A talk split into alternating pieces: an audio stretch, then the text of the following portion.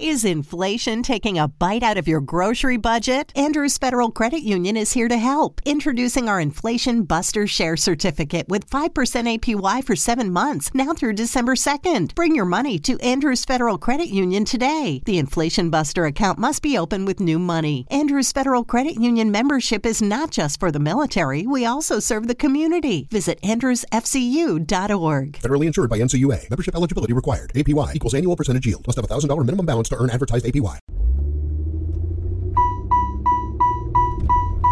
Ding, ding, ding, ding, ding, ding, ding, ding. Am I getting on your nerves yet? Well, that's the point behind the seatbelt alarm in your car. And if you know somebody who won't listen to it, well, feel free to be annoying and remind them to buckle up. You could save their life. To find out more, go to buckleupva.com. Buckle up. Every trip, every time. A message from the Virginia Department of Motor Vehicles. Millennialmente, el podcast de la generación Tamagotchi.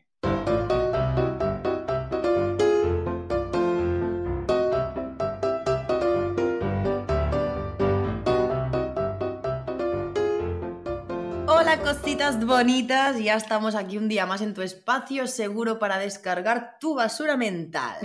Bueno, más bien nuestra basura mental. Porque para mí esto es como el cajón del pongo todo, ¿sabes? Lo que piensas durante el día.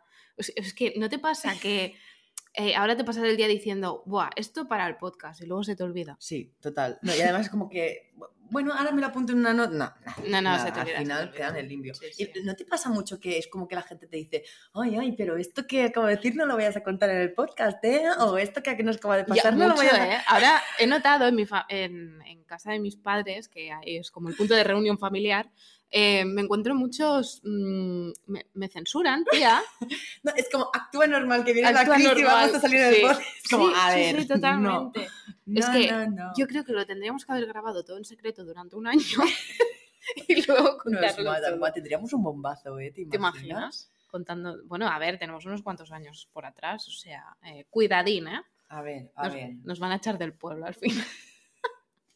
Bueno, hoy vamos a hablar de un tema que le interesa a todo el mundo.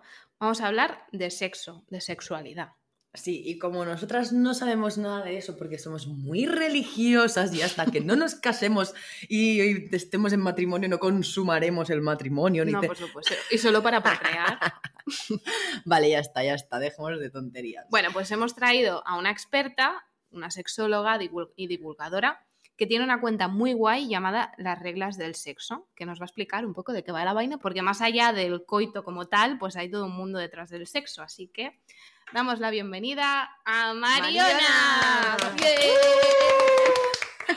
Bienvenida, ¿qué tal? Muchas gracias, chicas, pues muy bien. Aquí con mucha curiosidad de hacer mi primer podcast. Sois ¿Es tu primer podcast? ¡Ay, qué ilusión! ah, qué ilusión. ¡Qué guay! Mira, Bueno. bueno, Muy bien, primer podcast de Mariona en Millennialmente, ¿qué te parece? una ya- fantasía. de aquí al estrellato ya, ¿eh? Hombre, nos vamos las tres juntas a hablar de sexo por todos lados. Por supuesto. Bueno, nosotras no te vamos a contar muchas cosas, pero la idea No, es que a tú mí- sí. A mí me gusta hablar con gente de pie de calle, o sea, es donde más se aprende. Al final, yo cuando hago algún directo o algo, a quien cojo esa gente, pues yo hacía los directos con una amiga y ella era la, la realidad que nos encontramos en la calle. Yo Claro. ponía mi puntito de experta, que dentro de experta también soy humana, y ella ponía la parte de realidad y molaba un montón. Sí, sí, no, es que es lo que mola hablar con, con la gente de la calle. Pero bueno, nosotras, que somos gente de la calle y muy de pueblo además, pues hemos dicho, necesitamos que alguien nos instruya un poco en, en todo este tema. Que nos den consejos, que nos enseñen cosas. Es que no te creas que tiene una ABC, ¿eh? Que mucha gente dice, dime cómo tengo que hacer, y yo, uff, digo, vamos a empezar. Digo, no te tengo que decir qué tienes que hacer. Es complicado, No, no, es complicado claro. el tema del sexo. ¿Te, te pasa que sabiendo que eres sexóloga todo el mundo te habla de sexo? O sea, tus conversaciones Sí. con la... Bueno, es que en general todo el mundo, ¿no? Habla de sexo, o sea, eso No. es como el monotema. No, pero con No, ella es que verdad. más. Le pasa más, supongo, a ella. A mí me pasaba que cuando al principio era yo la que demandaba hablar de sexo antes de, de estar ya sobrepasada porque quería aprender. Entonces, de quien más aprendía era escuchando a la gente. Y ahora llega un punto en el que hay veces que termino las charlas y porque no sé ser borde, pero hay veces que es como, ya por favor, no quiero escuchar. Además, es un tema. Es un tema delicado porque hay gente que cruza cierta línea que a mí me gusta mantener ahí, que no se cruza, que se lo toman demasiado de cachondeo y te entran y, y te entran de maneras muy complicadas y, y- y- yo no soy borde, entonces pues hay veces... Pero o sea, la gente liga contigo eh, por el hecho de que eres sexóloga. Mm, O te entran más. La gente que me conoce por la cuenta y todo eso, no. Pero cuando estoy en un sitio, en un bar, o alguien me presenta y me dice, y es sexóloga, automáticamente tiene que haber o una gracia, o una risita, una, una miradita de, anda, qué interesante, eres sexóloga. Uy, y, y tú, soy una persona normal. Qué, pe- qué pesados. Sí. Bueno, y, y cuéntanos un poco sobre ti. O sea, tú eres sexóloga, pero ¿qué exactamente qué, qué es un sexólogo? O sea, ¿qué patologías tratáis? Eh, ¿Cómo va...? A ver, hay de todo. Yo soy psicóloga también, pero empecé a trabajar de sexóloga hace seis años porque tú puedes sacarte un máster que es máster de sexología y terapia de pareja y educadora sexual, que es el que me saqué. Pero esto lo llevo yo fraguando desde que tenía 20 años, O sea, es una cosa que ya viene de antes, ¿no? de hace muchísimos. Luego, si queréis, os cuento el por qué, porque hay dos momentos cruciales en mi vida No sé que si me vale. hicieron. Además, uno siempre lo cuento en todas mis charlas. Y entonces yo desde los 20 años empecé a investigar porque, bueno, lo cuento ya, porque tenía yo la... Yo hablo mucho de mí. A mi hermano y a mi hermana les revienta. Mi padre viene a todas las charlas. eh, mi padre. Pero mis hermanos no lo pueden soportar porque dicen, no te pongas el ejemplo. Digo, pero si es que es lo que necesito que la gente entienda está- Claro. que somos humanos. Entonces, yo os voy a hablar de mí. Pues yo cuando tenía 17 años comencé con mis relaciones sexuales completas con la pareja que tenía. Y, mm, y yo me acuerdo que yo nunca llegaba al orgasmo con la penetración. Y ahí empezó todo. Que yo hablé con mis amigas y yo dije, oye chicas, digo, yo es que yo es que no, con la penetración solo digo, yo no me corro. Y me decían ellas, ah, pues yo sí, ah, pues yo sí, yo 24 veces, yo no sé qué, yo no sé cuánto. Y yo estaba segura de que no. Fantasmeo, ¿no? Algo Total. pasaba. Entonces, a mí me llamó por teléfono una amiga por teléfono fijo, o sea, que para que echéis un poco Uh. los cálculos de la edad que tengo, ¿vale? y me llamó por teléfono fijo y me dijo, Mariona, digo, es que yo te quiero decir una cosa. Y dice, es que a mí me pasa lo mismo que a ti. Y yo le dije, no te preocupes, que yo sé que nos pasa a todas. Digo, que es que no me creo nada de nadie. Y ahí empezó, fue como un reto personal demostrar que con la penetración era muy difícil tener un orgasmo. Y apareció Lorena Verdún, que, que vosotras no lo vais a conocer porque sois muy jóvenes, pero hacía un programa. Oye, una pregunta, ¿eres de la generación millennial? No, creo que no, es que no tiene mucho de las cosas, pero no. Tengo un niño de 13 años, o sea que no puedo ser millennial. Yo del 82 soy. 40 años tengo. Sí, es del Ya 80. está, sí, sí. Soy Es millennial. 80. Sí, sí que es millennial. Sí, que es Ay, por millennial. eso me sí, hace. eres millennial. Sí, claro que que sí. Chulo. ¿Cómo que no eres tú millennial? Por pues soy supuesto. millennial. Claro que sí. Estoy emocionada. Lo veía muy moderno para...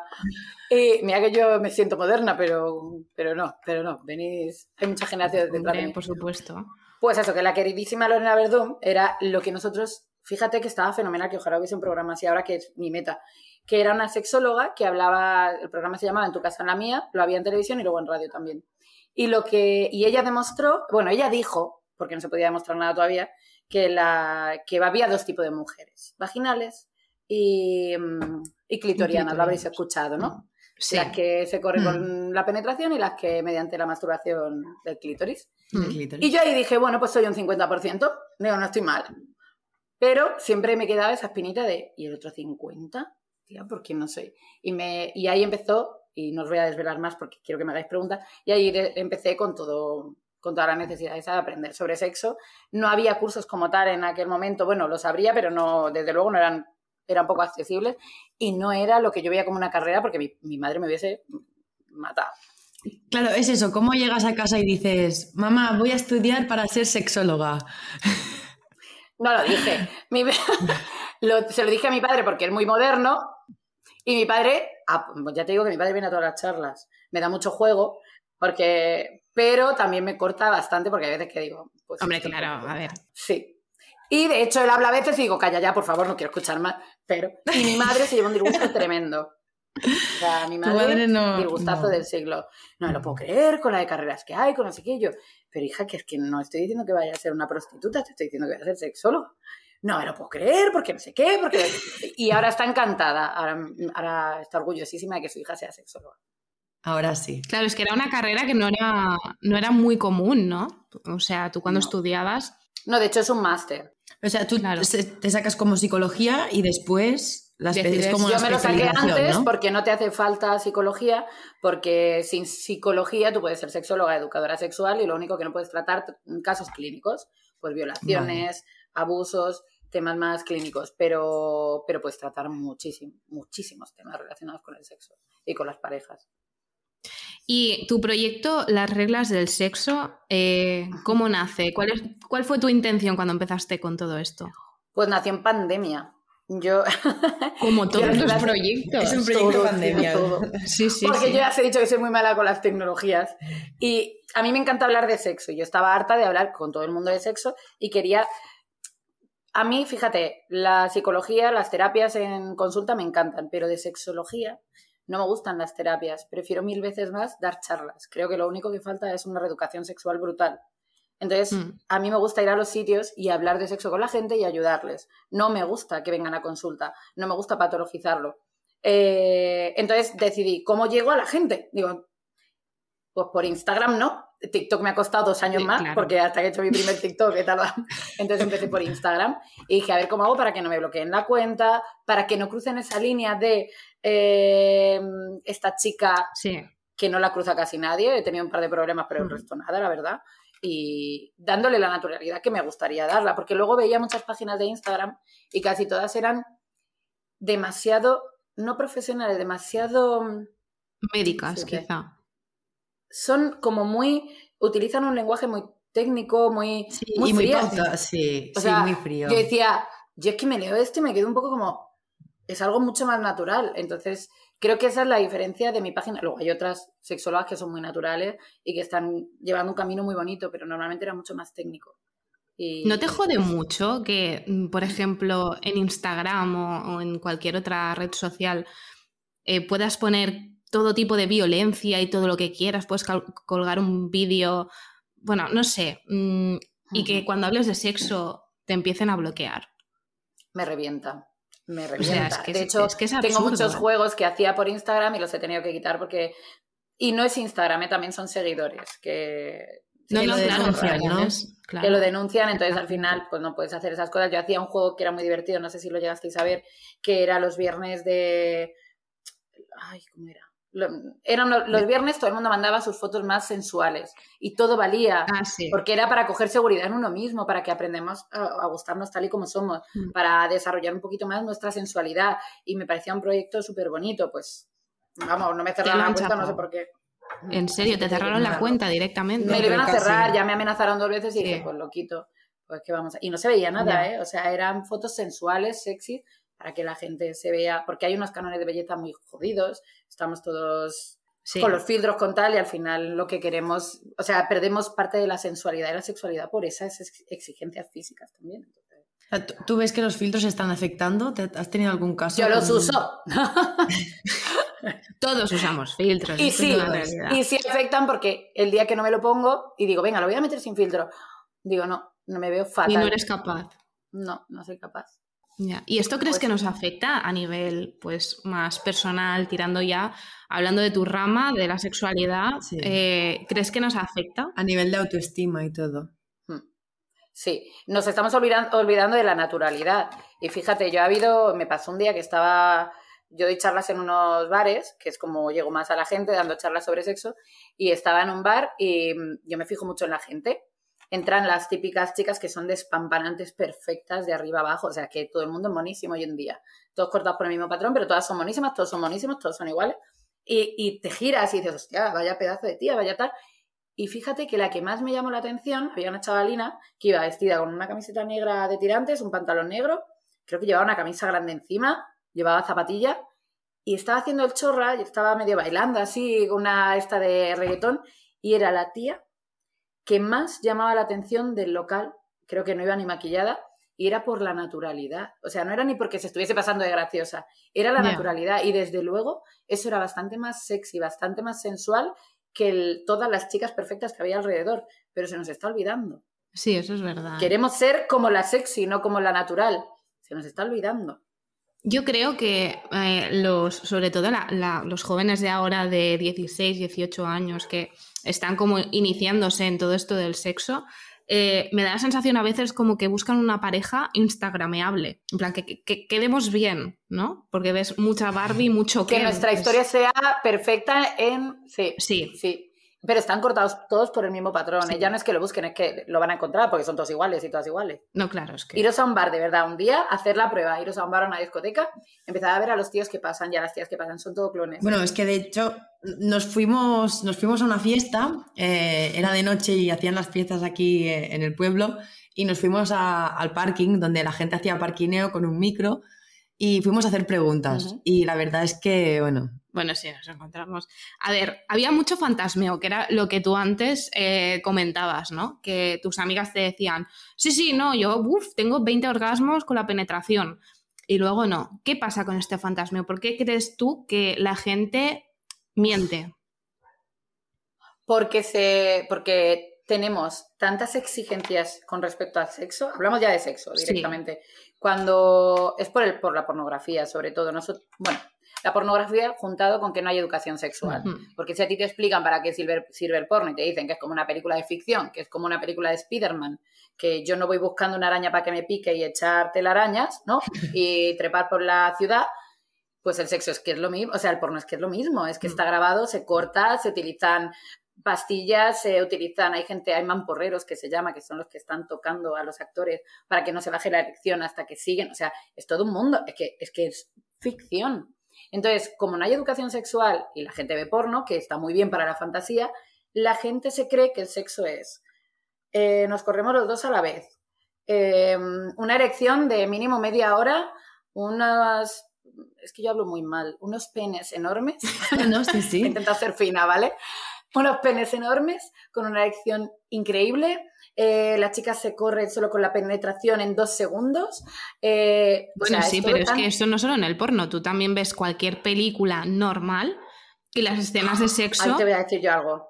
Sí, eran así. Pero yo el otro día en una charla dije, es que no me acuerdo qué peli era, pero os la voy a poner en mi cuenta, porque por primera vez vi una escena de sexo real como debería ser, ¿vale? De un polvo espontáneo, o sea, no con pareja, Mm. Y que entraban en un baño, se habían visto dos veces, pues se miraban, entraban al baño, él la ponía contra la pared y se la follaba, vamos, y, pero entonces la daba la vuelta y ella le cogía la mano a él, Mm. se la bajaba y mientras se supone que él estaba metiendo los dedos, ella se tocaba y se corría. Y dije, Claro, es que esto no se ha fin visto... algo real. Algo realista. ¿Sabes? Digo, coño, digo que, que- que tendría que ser así. Pues si nosotros eso no lo vemos, Mm. Al final echamos polvos de mierda, que es lo que digo yo siempre, porque con pareja todavía puedes llegar a un punto en el que digas, oye, que yo necesito esto, que necesito lo otro, pero en polvos esporádicos, que es lo que hay hoy en día, que nadie, no hay tanto compromiso Mm. y no estamos disfrutando. Yo en las charlas hablo con muchísimos chavales jóvenes de 20, 20 y pico años y si pregunto quién disfruta de los polvos de una noche, no disfruta nadie. No, no, estoy segura. que Son, no. no se llevan y muchos chavales se aburren, o, o sea, ya no quieren ni follar porque les da pereza, prefieren casi tontear por internet y tal y no moverse ni coger el coche ni tal, porque Mm. para un polvo de mierda, hablando así. No, no, sí, sí. Entonces todos mentimos por llegar a esas expectativas. Por, y porque es la pescadilla que se muerde la cola. Tú imagínate esa amiga mía que me decía que ella se corría, yo me acuerdo que después de haberme dicho que ella no se corría con la penetración, quedamos una vez todos en casa, el fardo de, pues eh, no sé quién se... Se me escapan los nombres ahora, menos mal que para... Pues no sé quién, siempre lo hago. Pues no sé quién se corrió, hice que se corriese ayer tres veces y yo la miraba así y decía, pero ¿cómo, la mien- cómo le mientes? ¿Cómo le dices eso? mañana este chico lo deja contigo, que yo no quiero decir que lo vayáis a dejar, ¿no? De hecho siguen juntos, pero, pero no creo que ya esté disfrutando mucho, pero digo, este chico lo deja contigo, empieza con otra chica, la chica es sincera y le dice que no se corre así, que necesita tocarse o qué tal, y le va a decir, pues mi ex se corría en tres minutos. Claro. Y es Y mentira, es mentira. Y es mentira. Y le va a dar un parraque. y es mentira. Y entonces la tía ya va a sentir una presión que también va a fingir, que también... Y es la pescadilla que se muerde la cola. Somos unas mentirosas ¿Por qué? ¿Por qué crees tú que, me- Sí. que, que las mujeres mienten tanto? A- mm, ¿Por qué tanto miedo a decir esto no me gusta o, me ver, gusta pero no lo mentir- y- suficiente? Y, si tú tienes un polvo esporádico de una noche y que le mientas, vale, pero a Pero tu a tu pareja, pareja, claro, o sea, si hace- pareja. No, es que de alguna manera tampoco es muy fácil. Al final, joder, si te conoce perfectamente, ¿sabes? Claro. O sea, no es. Bueno, pero es que hay tíos No, pues sí mienten años. que ¿eh? no, que no. Sí, es que hay tíos que no lo saben. Mira, yo de hecho te- tenía una amiga que me va a matar cuando diga esto. Que No, porque no decimos no nombres. no, pero, pero me va a matar igualmente. Eh, una vez me dijo, eh, estábamos hablando de esto, ¿no? De si llegas al orgasmo con la, con la penetración, si no, y ella, sí, sí, sí, sí, sí, sí, sí, sí, sí.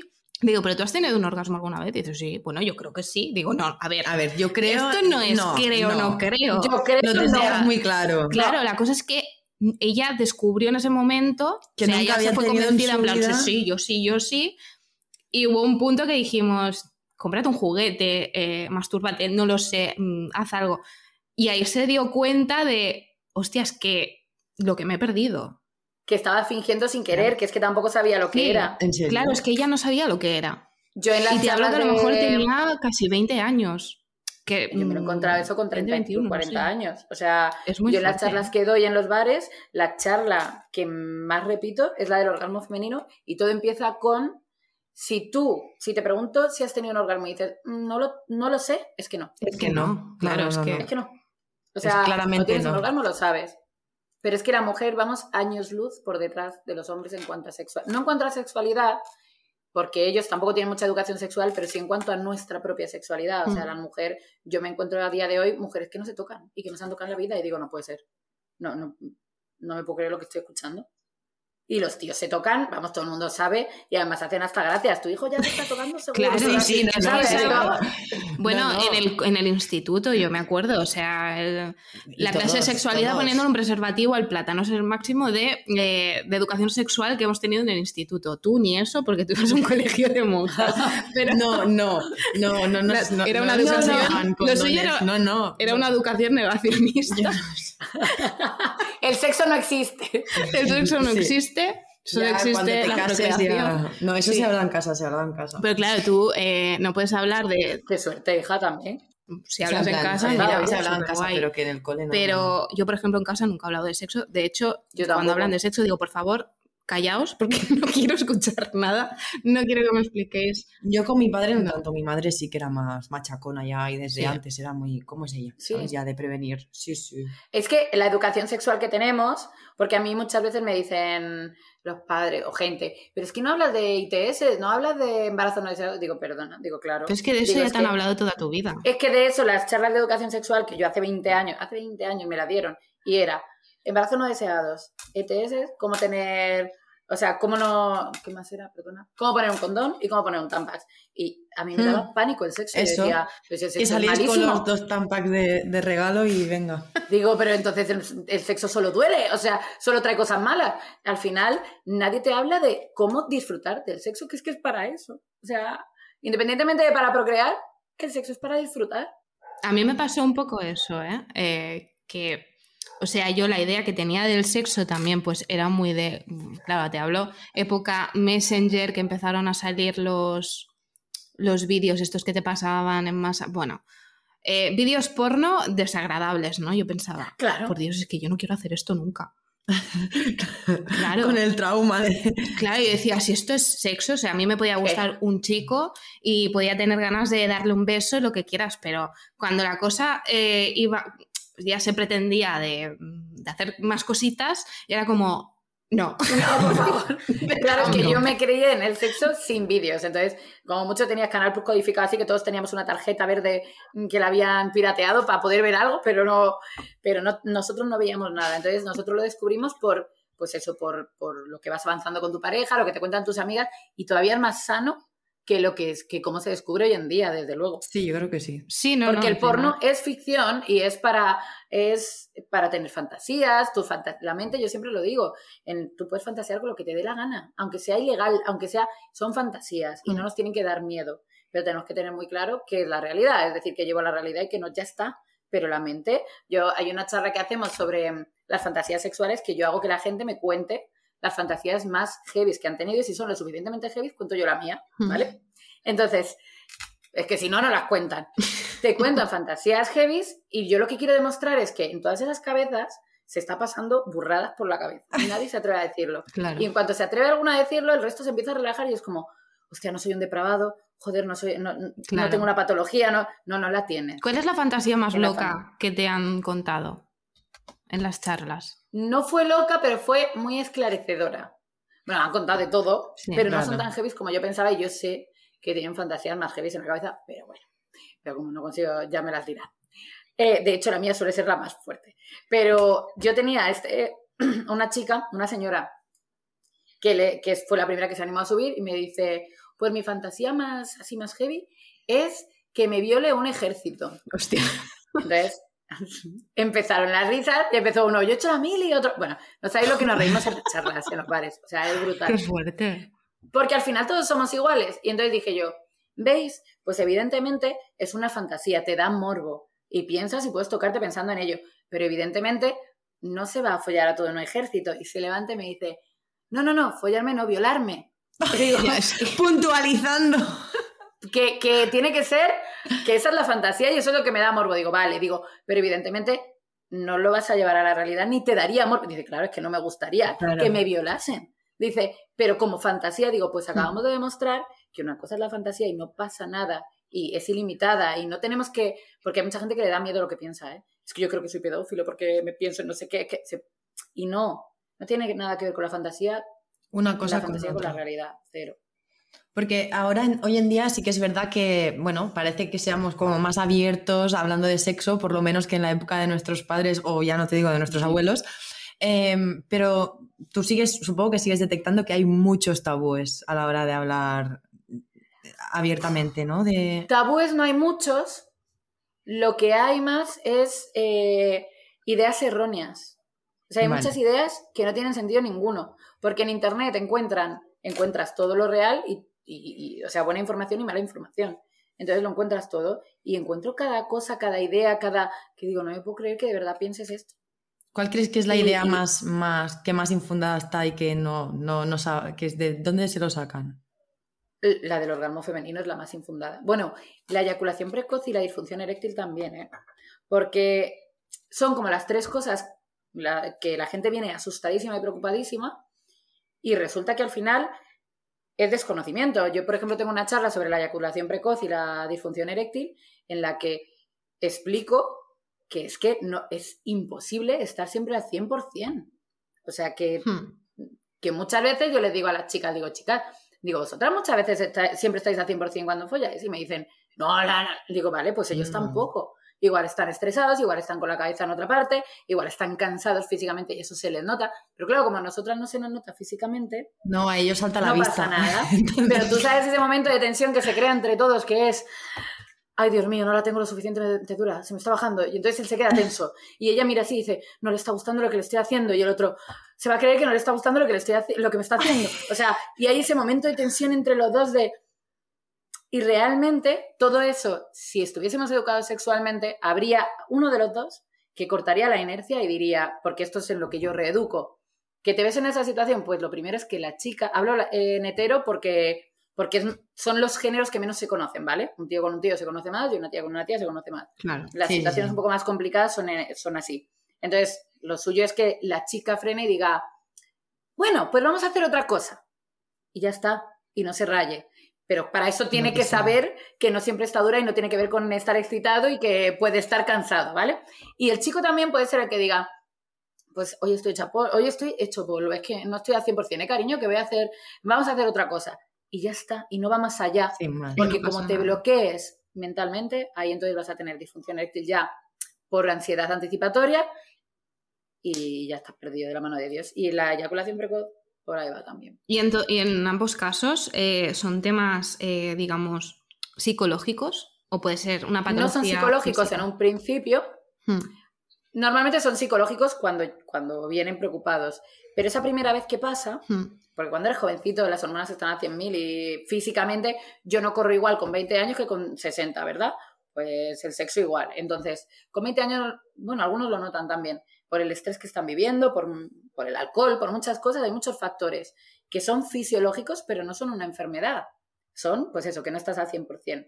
Pues cuando, cuando pasa una vez, si no se resuelve bien, entonces se convierte en un problema psicológico, se convierte en un bloqueo sexual.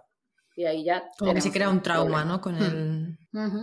Y entonces ya mm, vas con ansiedad al sexo, ya empiezas a no querer sexo. De hecho, hay una cosa que sorprende muchísimo, que es otro de los motivos por los que estudié, eh, por los que ya dije, me saco la carrera, que es que nos creemos que los hombres siempre quieren sexo y las mujeres son las que no. Tal cual.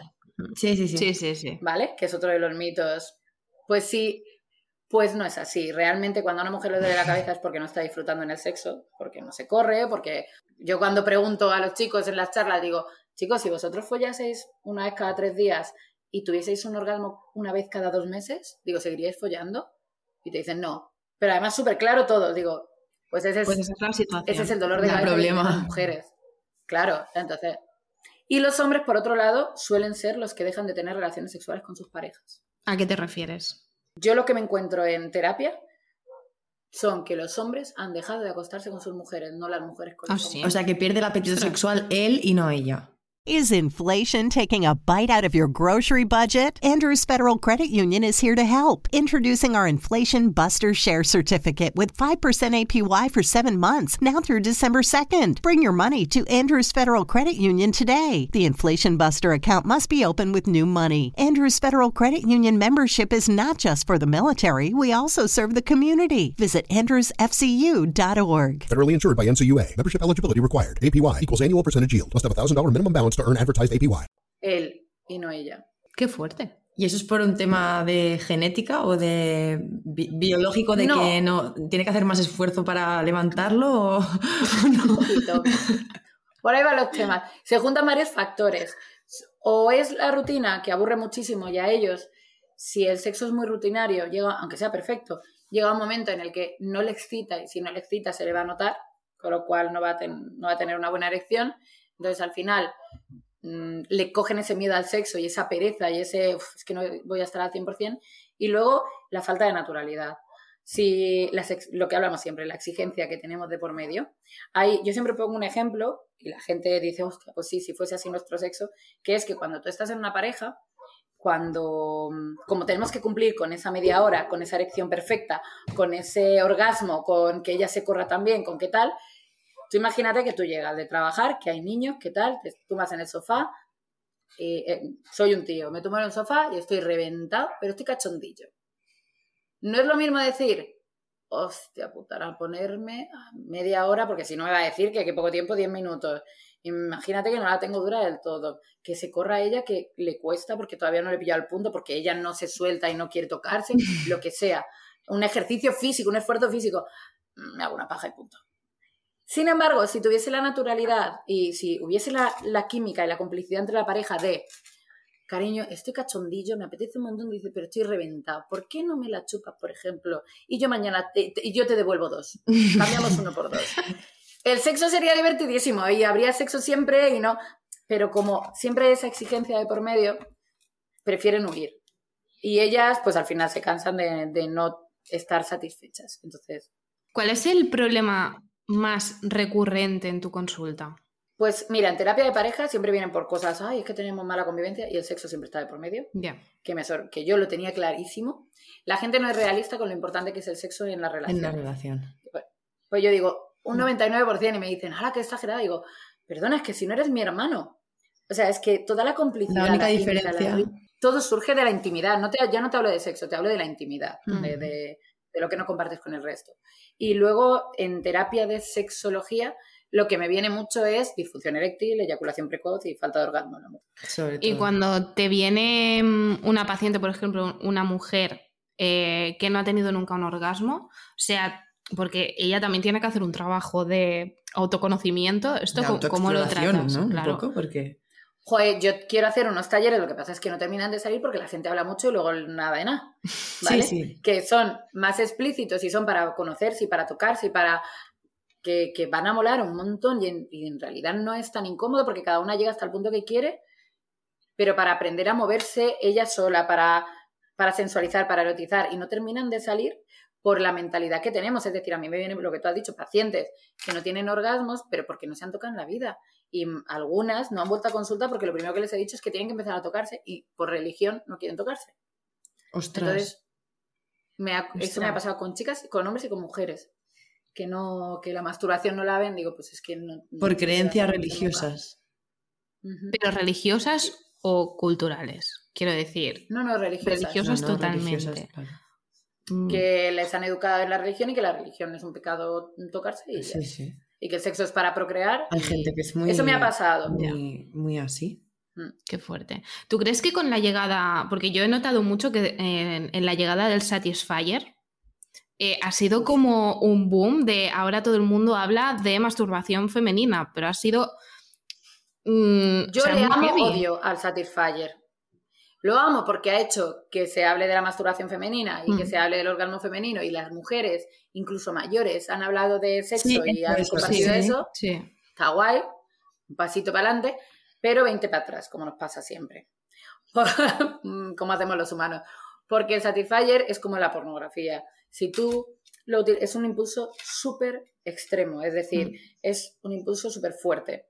Que estés cachondo o no estés cachondo te va a provocar un orgasmo. Entonces, yo, para mujeres que no han tenido nunca un orgasmo, se lo mando porque es verdad que pueden experimentar. Siempre me dicen, no, es que yo soy anorgásmica. No, no eres anorgásmica. O sea, es que creo que hay un 0,00001% de mujeres anorgásmicas y es una causa fisiológica. Entonces, prueba Satisfyer. Satisfyer es la marca, un succionador de clítoris. Bueno, sí. Pruébalo y, y- y vamos a ver por ahí porque si no te corres con el succionador, yo sé por qué puede ser y vamos probando de otra manera para que consigas tener un orgasmo, ¿no? Y está muy bien. Pero cuando tú utilizas mucho ese, un, un estímulo tan fuerte, al final te va a costar mucho más correrte tocándote tú o mientras otra persona te hace algo. Mm. Tener sexo porque más a un natural. estímulo brutal, pero brutal. Es como el porno, en la pornografía te excita hasta el, tú no piensas. Tú puedes no estar cachondo que ves porno y te vas a poner cachondo y te vas a correr en dos minutos. ¿Vale? Entonces, los hombres, ¿por qué cogen muchas veces eh, disfunción eréctil? Por la pornografía. Porque ya no hay nada que les dé un estímulo tan fuerte y tan directo. Hmm. Entonces, se les olvida fantasear, a nosotras igual. Yo tengo muchísimas muchachas que dicen, es que yo ya no imagino nada cuando me toco, porque como me, me pongo Satisfyer, digo, lo peor que puedes hacer. Porque al final el orgasmo lo provoca el cerebro, es el Mm. morbo. Y es esa tranquilidad, esa la cabeza a 100.000, es poner la cabeza a 100.000. Y estas cosas las duerme. Mira, uno de los temas que estábamos hablando antes, eh, sobre los mitos que hay dentro de la sexualidad con el punto G, los orgasmos vaginales, clitorianos. Cuéntanos un poco cómo funciona todo esto. Los orgasmos. A mí me hace Sí. mucha gracia. Yo os voy a preguntar, ¿cuántos tipos de orgasmos femeninos habéis escuchado? Yo no digo que tengáis o que... Yo he escuchado dos. Bueno, Vale. y luego está el squirt, que, Sí, que el es otra. squirt, eso ya Sí. es... Esos habéis escuchado. Sí. sí. Pues cuando yo doy las charlas, Es escucho verdad. 8, 10, tal. ¿En y es serio? verdad. Y es verdad, o sea, es que nos hacemos mucho daño y esto está hablado, hay sexólogos incluso que lo dicen, entonces me hierve la sangre. Porque orgasmo clitoriano, orgasmo vaginal, el squirting, orgasmo de pezones, orgasmo anal, Orgasmo el, de punto, pezones. el del punto G, el del punto A. ¿Habéis oído lo del punto A? Sí, y el punto y el sí, ahora H, está ¿no? como todo el H abecedario. también Sí. está- El H no sé cuál será, será de Hermenegilda, pero claro, al final no son orgasmos, son maneras, o sea, son estímulos diferentes para alcanzar el orgasmo. Porque yo cuando a un tío le pregunto, eh, ¿tú tienes orgasmo de prepucio, orgasmo de testículos, orgasmo de... de- de gla-?" no, o sea, mi orgasmo No. son diferentes todos. Yo una vez que estaba en una charla me dice, la chica que traía los juguetes me dice, voy a hacer una pregunta. Y yo que no me corto nada, me, que, que yo si no me lo sé, te lo digo, me dice, ¿qué es el orgasmo expandido? Y me queda así, digo, perdona. Y me dice, sí, cuéntanos. Y digo, pues no tengo ni puñetera idea. Digo, espera que cojo internet. Cojo internet y resulta que es cuando las sensaciones te van por todo el cuerpo, hasta los Ay, dedos. por Digo, favor.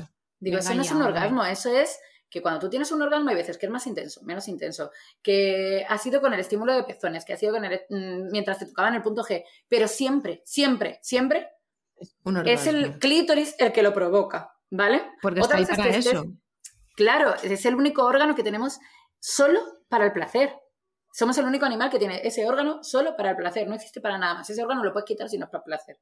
Entonces, se Hmm. llena de sangre y es ¿qué pasa? Que muchas veces si tú estás muy cachonda, por eso tenemos hasta orgasmos dormidas, porque si tú estás muy cachonda y la- lo que hace es que si el cerebro siente morbo, te pones cachonda, lleva todo el riego sanguíneo al clítoris y el clítoris llega a ensancharse tanto y a estar tan susceptible que con el propio roce con una sábana te corres, ¿vale? Así de sencillo puede llegar a ser un orgasmo si de verdad estás cachonda. ¿Qué pasa? Que le han puesto nombre a cada sensación que tenemos. El orgasmo de punto A, yo cuando lo leí me dice, la Ana no sé qué, o no sé cómo se llamaba la tía, ha descubierto el punto A que es que está casi en el útero, metiendo los dedos y le, dio- le debió dar placer a ella A la Y vez dijo, estaba "Mira, pues tocando, esto lo tuvo un patento". orgasmo, orgasmo de punto A. Entonces, ¿qué pasa? Que te encuentras con 17 orgasmos diferentes y como mujer dices, hostia puta, cumplo uno de 17. ¿Qué puta mierda de sexualidad tengo? ¿Sabes? Qué mala soy. Qué mala soy. No sirvo ni Me para esto.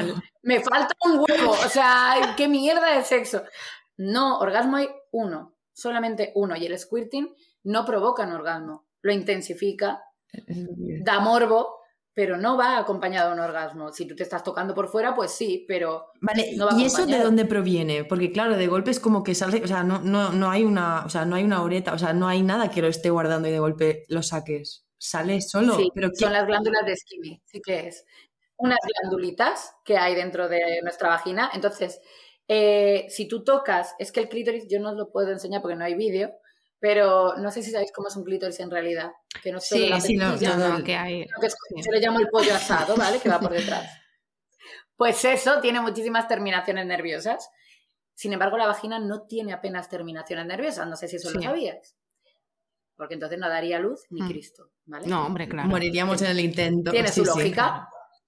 Entonces, ¿qué pasa? ¿Por qué nos da gusto cuando nos penetran? Porque el, el- tú llegas al clítoris por dentro de la vagina. Tú puedes tocar el clítoris por dentro, toda esa parte que decíamos que le llamo yo el pollo. asado. Mm. Mm, Eh, ¿Y qué te estaba contando? Lo de, vale, lo de las glándulas de skinny. Hay un punto que si tú lo tocas, tú estás, eh, estás haciendo como que se llenen y al final estalla y salen. Pero es muy difícil conseguir un squirting. O sea, es algo que cuando nosotros pasamos de cuatro patas a ponernos de pie, como que quedó en otro sitio eh, y no tiene buen acceso, no es algo que estimulemos constantemente. Entonces es una parte que tú tienes que aprender a estimular y lleva su tiempo. Lleva su tiempo hasta que pillas el punto. Hay veces que te lo está intentando provocar alguien y le dices, es ahí, es ahí, es ahí. Y a los 45 minutos gira dos milímetros y dices, ah, no, era ahí. Y empiezas de cero. Entonces es como, ya se baja todo, ya no... Hay mucha gente que se obsesiona con el squirting y luego hay chicas que lo tienen, como lo tienen anatómicamente colocado de otra manera, Eso es lo que Mm, cada vez que follan tienen un squirt Claro. Y lo pasan mal porque están en situaciones en las que quizá no pueden permitírselo. Pero que es algo que fisiológicamente para algunos lo tienen perfecto y otras es súper difícil. Y nos empeñamos porque hemos visto el porno que eso es divertidísimo, que, que da mucho morbo y nos empeñamos y estamos como frustradas. Ahora, como no teníamos frustración sus- suficiente, ahora que nos corremos todas y sabemos dónde está el clítoris, pues vamos a todas el squirting. Pues no, pues Ahora no, ahora squirting y 15 nombres de orgasmos, orgasmos diferentes. Y un montón de Lo que hay puntos. que hacer es que tu cabeza, yo siempre pongo en las charlas este ejemplo, que tu cabeza funcione. Es decir, hay veces que ese polvo de media hora perfecto, que escorréis a la vez, que tal, no te llena y sin embargo te- no te calienta lo suficiente y sin embargo hay enganchones en medio de un bar que te cogen, que te dan dos besos, te rozan un poco y te, y te vas a casa diciendo, quiero follar hoy, mañana, pasado, al otro. al otro". Y Claro. no te has corrido, pero somos tan gilipollas que cuando pasa eso hacemos ni 10 minutos. Y no me ha besado. Y no, pero tía, ¿no has estado cachonda? ¿Qué cojones estás analizando? Te las Si sí. te has puesto más caliente que en tu vida. Ya, claro, es Tienes que, es como que centralizamos todo en el orgasmo. Barreras mentales y- que sí, ponemos. que el orgasmo a- está bien. O sea, el placer es como El que nos da, nos da un poco igual, ¿no? Que el orgasmo está muy bien, pero el placer es muy importante. Es el morbo. Es mucho más que el para mí Es orgasmo. el morbo lo que mueve el sexo. Es el morbo, es el jugar, es el. Pues eso, el que se te vaya la. Yo tengo una frase que es que se te vaya la puta cabeza. Eso es lo que hay que conseguir. Exacto. Mira, ¿ves? Mariona for president. Que se te vaya la puta cabeza solo en el orgasmo, ¿vale? O sea, en el sexo. Luego ya no, porque es Con lo demás no. No, hombre, no, no, no. Luego ya todos personitas Y centradas. con el tema de OnlyFans, porque ahora, bueno, eh, se está poniendo muy de moda OnlyFans, también es como que vemos como una parte de la pornografía como si hubiera evolucionado o han salido los freelancers de la pornografía, por Sí. decirlo de alguna manera. Em, ¿Tú qué opinas de eso? Es... Creo que es un paso más allá de todo lo de, del sexting que llamamos y de... Hmm, Sí, sí. Creo que no, como siempre, todo tiene su cara positiva y su cara negativa. Y ojalá la gente nos educase, porque al final nos olvidamos del factor mm, emocional. Es decir, que sí, que está muy bien, que, que nos tenemos que adaptar a las nuevas tecnologías, que se liga por internet, se liga por internet, se liga por Se Instagram, liga. se tiene sexo por WhatsApp, todo lo que tú quieras. Pero no nos están Tinder. enseñando. Por- claro, pero no nos enseñan. Y como no nos dan herramientas, luego hay frustraciones y luego hacen daño y luego no creemos en las relaciones y no creemos en las personas y no creemos, es decir, eh, conocer a la gente por Tinder y todo esto, yo lo veo fenomenal, fantástico y maravilloso, pero no lo hacemos bien. Es decir, a mí, yo tuve ¿eh? Tinder dos años. Era hace mucho y porque yo tenía un bar y no podía. Digo, es que al final me voy a tirar a todos los clientes. Digo, yo voy a poder pasar por mi bar. mínimo. Digo, porque siempre metía en el bar. Claro, tiene que ser cuando yo salga de trabajar y con alguien que no sea de por aquí.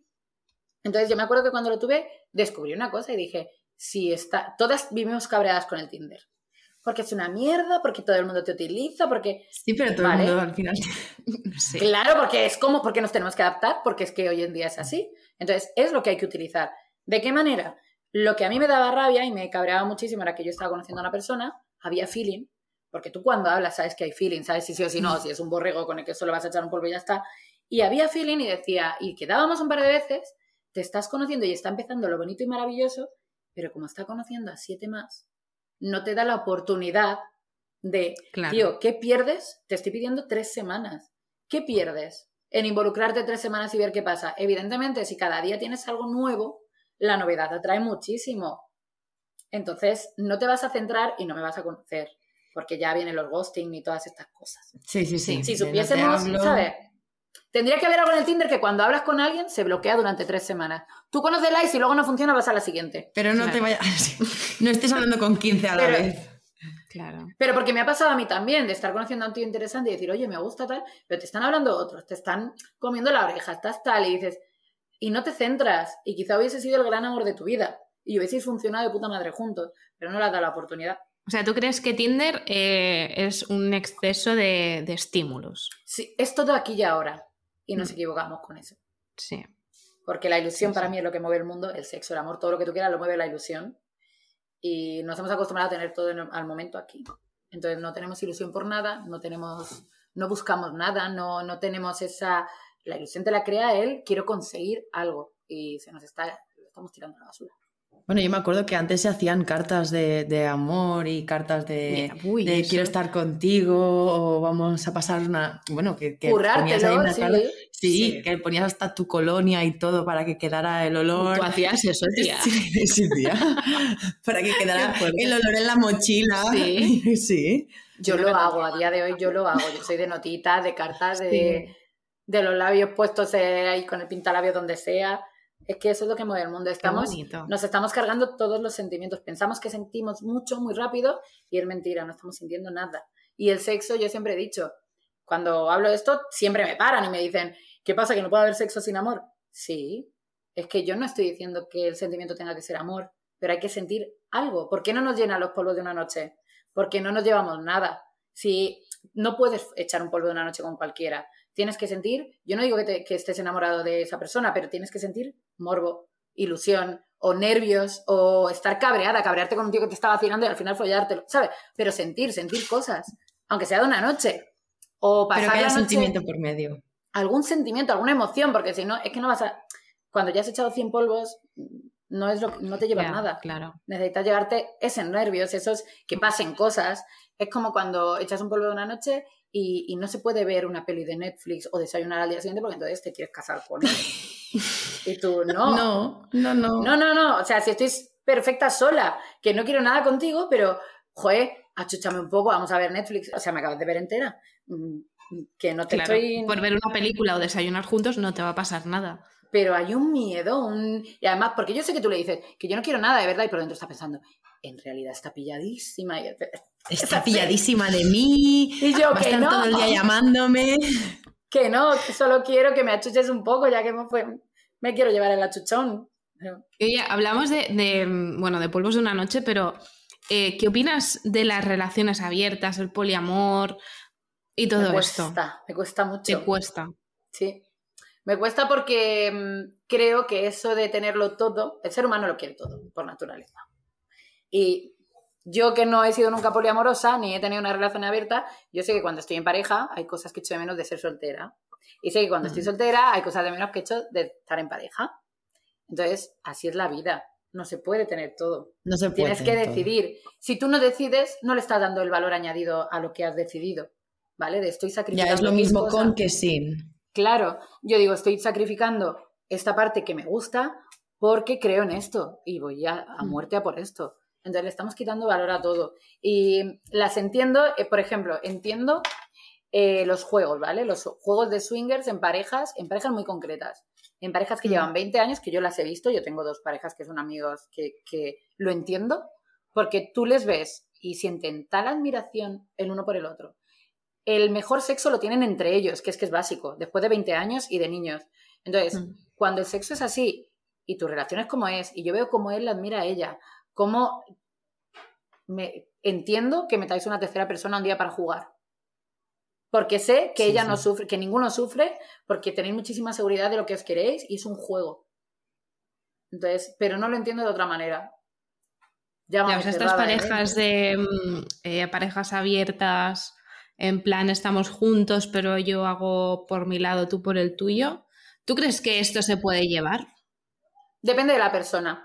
Yo no podría, porque yo soy Mm. muy insegura y a mí que estén tocando a otra persona, a la persona que me toca a mí, pues me haría sentir fatal. es que no sabes tampoco si hay sentimientos. Ni nada. por medio, Pero es que ni con sentimientos, ¿eh? o sea, si aunque él fuese el Mm. típico rollo que tengo y que no va- voy a tener nada con él, si él se está follando a otra me daría la sensación de que yo no le lleno lo suficiente.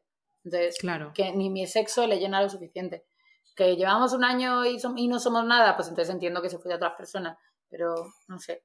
Que lo puedo llegar a entender, o sea, y entiendo que hay gente que puede vivir así y que, lo- mira, las parejas abiertas las entiendo solo desde un punto de vista y es, nos estamos conociendo, estamos empezando, no queremos nada serio ninguno de los dos, pero queremos estar juntos. Entonces nadie sabe nada, Hmm. ninguno sabemos nada de la vida del otro, estamos juntos, disfrutamos, no nos hacemos daño.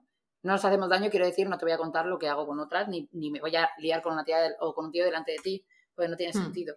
Entonces ahí sí, que tengan ese pacto de no somos nada, podemos estar con quien queramos, pero sí somos, y vemos nuestro Netflix y follamos de vez en cuando y tal, ahí sí lo entendería. Metiendo el amor de por medio me cuesta. Vale, yo te iba a preguntar ya fuera de poliamores y todo esto. ¿Cuál crees tú desde tu experiencia y, y desde tu conocimiento como sexóloga, cómo se mantiene la llama en una relación después de un montón de años? Eso es una de las consultas que más viene. Pues porque hay que currárselo. Es decir, a- yo adoro a Mario Alonso Puig, me parece que es una de las personas, si no la habéis visto nunca, poned vídeos suyos porque vais a alucinar, o sea, veis la vida de otra manera. Y este hombre siempre decía que una planta si no la riegas se muere. Hmm. Pues es tan sencillo como eso. El amor no viene solo, nos han enseñado que la pasión, nos han enseñado que chicos, chicas están sentados en un sofá, se miran, la pasión les inunda y echan el polvo de su vida, ¿vale? No es así. Tú te sientas en un sofá con tu chico o con tu chica y probablemente estés pensando lo que estés, quizá alguno está un poco cachondillo porque ha visto algo, un estímulo, ¿vale? Normalmente son ellos, porque realmente están todos los estímulos preparados en esta sociedad para ellos, ¿vale? Porque el- para ens- enseñar una colonia, pues te ponen una tía en pelotas, cosas así. Entonces, que normalmente no estamos cachondo, ¿sabes? No estás cachondo de por sí, porque estás haciendo cosas y estás... Entonces, en una pareja que encima no está la novedad, que la novedad se enciende mucho, esa no- pero dura nada, no merece la pena cambiar una relación por la novedad, ¿vale? Os lo pongo desde ya, porque eso se acaba. Claro. ¿Qué pasa? Que el sexo se tiene que buscar. Es decir, tú estás en el sofá, estás con tu pareja, los niños están acostados, estáis. Pues entonces dices, "Mm, que tenemos 10 minutos. Y me encanta mi chico. Y Dios, y es que cuando follo con él me pasa de puta madre. Pues voy a empezar a besarle. Y ahí es cuando te empiezas a poner cachonda, no es antes. Puede darse un día que estés cachonda de por- si lo juegas y estás todo el día jugando, más allá de echar un polvo, pues eres de la típica persona que juegas un partido de pádel y el que pierda se lo chupa al otro, ¿eh? que, y estás todo el día con el sexo metido en tu día a día, vas a vivir cachondo, vas a jugar, que eso es lo ideal. Y eso su- funciona de verdad. Lo que pasa es que tenemos un concepto del sexo muy raro. En todas nuestras facetas de la vida, 60 años viviendo, ¿vale? Hay un problema laboral, o sea, tú estás bien laboralmente, te quedas sin trabajo, ¿qué haces? Te vas al paro, te buscas otro. Vale. Sí. Te vas al paro o te buscas otro, lo que sea. Sí. Es decir, hay un bache, ¿no? Una mala racha, vuelves a encontrar Pero sigues trabajo. para adelante, sí. De repente, porque son etapas, no vas a vivir 60 años en el mismo puesto de trabajo sin que pase nada, ¿vale? O de repente asciendes, de repente pues mm, tienes una baja, de lo que sea. Plano médico, eh, estás de puta madre, 20 años, 30 años, coño, me has roto una pierna. ¿Qué haces? Pues, pues te la curas, ya, ya te pondrás bien. Curas, vas al médico, una rachita mala, ¿no? Rehabilitación, y luego eres otra vez un puto crack que te haces unas carreras y luego pues lo que sea. Y en el plano sexual en pareja es como, estamos es, subidón, llegamos a la parte media, de repente hay un bajón, ¿no? Como en todas los- Mm. las facetas de la vida. Y cuando llega el bajón, ¿cuál es la frase que dice todo el mundo? Todo el mundo te dice, es normal, cuando llevas tiempo la pasión se apaga. Ah, Ah, sí, bueno, sí, sí. Eso, de hecho, creo que lo dijeron Es, en, algunas entre- en alguna Sí. entrevista que hicimos. Sí, sí. pues no. Cuando llevas tiempo, si vas a estar 10 años tendrás un bajón, si vas a estar 50 tendrás 5 bajones, como en el resto de las facetas de tu vida. La diferencia es que cuando hay un bajón sexual, nadie dice, venga, vamos a arreglarlo, vamos, Vamos a ver un sexólogo, o vamos a ver cosas sobre sexo, o vamos a ver cómo se enciende la llama otra vez, o vamos a currarnos, nadie lo hace. No, es como, bueno, a ver si viene. El No sexo también viene. necesita una escayola. Claro. Efectivamente. Entonces, es, ese es el punto clave. Pero la sexualidad puede estar activa toda la vida y tener una pasión increíble con tu pareja, con rachas, como en el resto de tus facetas. Sí, sí. Pero no puedes dejarla morir. Si la dejas morir. Es pues, que hay muchos Claro. mitos. Sí. Tenemos muchos mitos en, sí. en relación al sexo y como... Y no nos han enseñado, ¿eh? Tú- a todo el mundo cuando tenemos 20 años nos han enseñado que si te quedas sin trabajo te vas al paro o buscas otro. ¿Y dónde está Sí, sí. Y todo el mundo sabemos dónde está el médico. Y todo el mundo... Pero a nadie nos ha enseñado que cuando el sexo falla hay sexólogos, Que se puede que se arreglar, vaya. Y que es una Eh, parte igual de importante para estar bien y estar tranquilo en la vida. Joder, pero si es que es lo que más relaja. Sí. Somos tontos. Una cosa que es solo para disfrutar y es un problema enorme en todas las, en todas las parejas. Es que antes solo para me estaba disfrutar. contando una muy gorda. Yo, yo le he dicho a Blanca que, que, que a mí la excusa esta que dice la gente de que Me cuando duele la cabeza. de, ay me duele la cabeza, yo le digo es que es mentira porque cuando yo estoy muchas horas al ordenador me quita el dolor de cabeza, o sea, ¿A es que que sí? me Eh, quita, me relaja Sí, eh, totalmente, o sea, A mí me hacía es algo bueno para el cuerpo. Yo tenía un novio que cuando te- me ponía muy nerviosa y no podía dormir, yo dormía fatal, decía, ven, que te toco. sí, en te época de el coño". exámenes, que "Qué estoy tío muy mal, majo, tío, necesito que- Claro. Y dormía como una reinita, perfectamente. sí, no, no, no. Es- Eh, que somos muy tontos, el ser humano es muy tonto, de verdad. Sí, sí, es verdad. Bueno, pues nada, nos tenemos que despedir porque hemos sobrepasado un poquito el tiempo, pero no Sí, pasa no nada pasa porque va a ser súper Sí, interesante. sí. El Mario nos lo perdona, nos lo perdona. ¿eh? Seguro. Pues Que muchas Muchas gracias. gracias. Sí, A eh, ti. muchas gracias a ti por esta charla súper interesante. Y nada, que si nos van enviando preguntas ya te las Sí, haremos llegar. A vosotras también, bueno. porque para mí es tan importante de verdad llegar cada vez a más gente, porque creo que es lo que eh, es lo que a mí me gusta, llegar a que la gente empiece a conocerlo, a saberlo. Es divulgación, no es nada más. Porque, No, no, Sí. necesitamos una sexóloga en el podcast porque la verdad es que de- de- es un Eh, tema sí. que hoy en día todo el mundo nos... A mí me parece... Cu- Cualquier cosa, cualquier entrevista que hacemos, aunque sea con las mujeres mayores aquellas de la feria, Sí. acabas hablando de sexo. Sí, de acabas sexo. hablando de sexo. Sí, Claro. Hablar más, ya, ya- más ya te contactaremos más veces. tanto. Igual, igual te damos una sección y todo. Sí, la sección, Sería guay. sección con Sí, las sí. reglas del sexo. Claro, sería Sería la leche. Pues a mí me parece importantísimo llegar a la gente de verdad. Yo lo que queráis, por eso siempre me apunto a un bombardeo, porque es eso, Sí. quiero difusión. No de mí, sino como si lo hace otra persona, pero que se hable de sexo y Pues se lo hable bien. tendremos de en cuenta. Pues bueno, pues muchas Bueno, gracias chicas. y vamos hablando. A Besitos. vosotras. Un beso muy grande. Mucha suerte. Bueno, pues hasta aquí el programa con Mariona. Ha sido súper interesante. ¿eh? Pues sí, la verdad es que mucho. Me ha encantado. Además, tiene mucha, mucha soltura explicando las cosas y es como que lo dice muy claro. O sea, Sí. lo entiendes perfectamente. Yo creo que aquí eh, normalmente ponemos pips, pero No, si no, no, no vale la no. pena. Y además, una cosa con la que me he quedado yo es como tendrían que coger a gente como ella para ir a hacer Mm. charlas a los colegios y a las Sí. escuelas. sí, estoy de acuerdo con eso. ¿no? Que, que fuera Tanto los poner institutos, un ¿no? Y- y- preservativo en un claro. plátano. y- venga, no, hombre, pero que fuera una... Ahí estamos. Claro. Una educación o una charla sexual de estas que, que sales del cole y la recuerdas y piensas, hostia, es que guay. No, no como que te ha creado un trauma, como decía ella, de, uy, es que el sexo es malo, es dolor y, y encima toma de regalo unos tampax, ¿sabes? es como, bueno. mm, bueno, pues eso, Pues que en los institutos estaría muy bien. Gente Sí. como Mariona dando Dando charlas de charlas. sexo. Sí, sí. Pues nada, eh, seguidnos en Instagram, en Millennialmente, con ella y acabado en barra baja. Y contestad a nuestras preguntas. Y a Mariona, que esto. es las reglas del sexo. También, en Instagram. seguidla en Instagram. Vamos y- a dejarlo todo también abajo en, bueno, en las descripciones de, Sí. de- del podcast. Lo dejaremos todo para que nos podáis seguir y encontrarnos. Y hasta la próxima, ¿no? Sí. Ya, ahora. Y hasta la próxima. Normalmente vamos más coordinadas. Sí, em, Pero no sé, bueno, no pues nada. coordinado. Hasta la próxima. Hasta la próxima.